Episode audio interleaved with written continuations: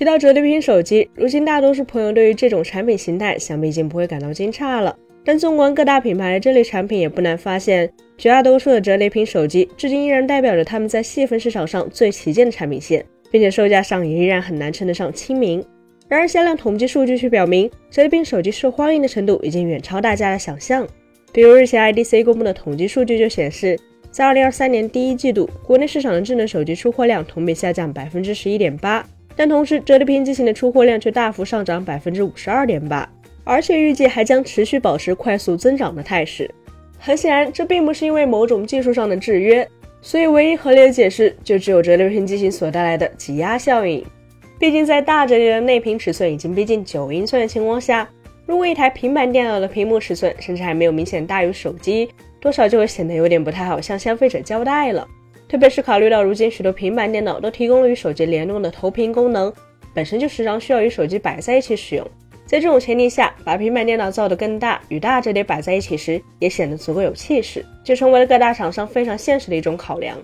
相比于大折叠对平板电脑尺寸的挤压，小折叠对于如今直板机型在造型上的影响，可能是一个更加有趣的话题。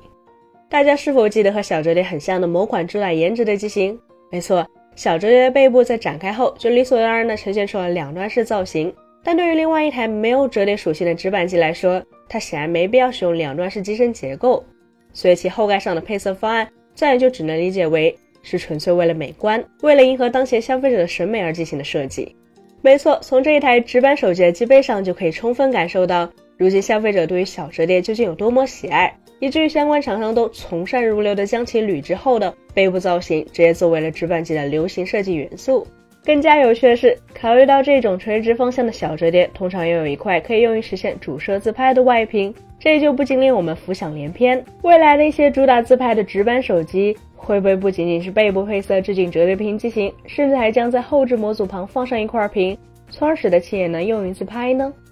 毕竟比起单纯拿配色造型去致敬，背部的小屏确实能够提升自拍的成像效果，并且更加实用。本期节目就到这里了，更多精彩的可以关注我们三一生活的官网或全民大学的账号查询更多信息。咱们下期再见，拜拜。